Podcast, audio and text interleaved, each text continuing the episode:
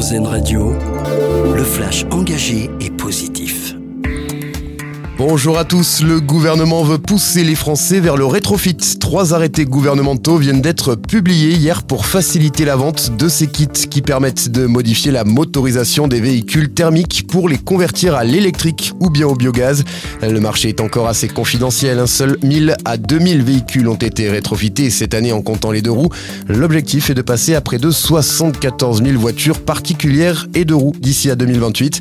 Le rétrofit qui figure parmi les trois gestes les plus important que les ménages peuvent adopter pour accélérer leur transition énergétique. C'est ce que souligne dans son rapport annuel l'Agence internationale de l'énergie.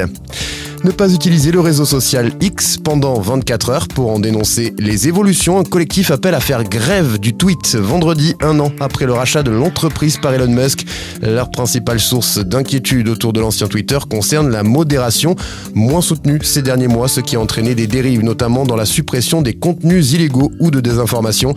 Parmi les signataires de la tribune parue dans Le Monde, on retrouve notamment l'humoriste Sophia Aram, la professeure de médecine Karine Lacombe ou encore Julien Pain, journaliste spécialisé spécialisé dans la lutte contre les fake news.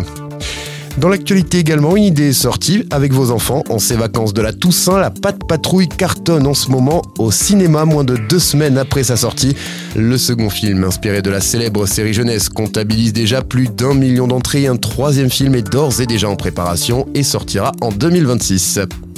Un mot de basket où la NBA a repris ses droits cette nuit. Cette année, on suivra bien sûr Victor Wembanyama, le premier français numéro 1 de la draft de l'histoire. Il va faire ses débuts dans le championnat nord-américain la nuit prochaine avec son équipe des Spurs de San Antonio contre Dallas.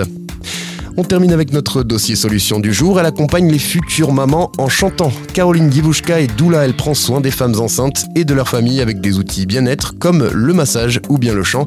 Un reportage à lire et à écouter sur rzn.fr. Vous venez d'écouter le flash engagé et positif d'RZN Radio. Une autre façon de voir la vie.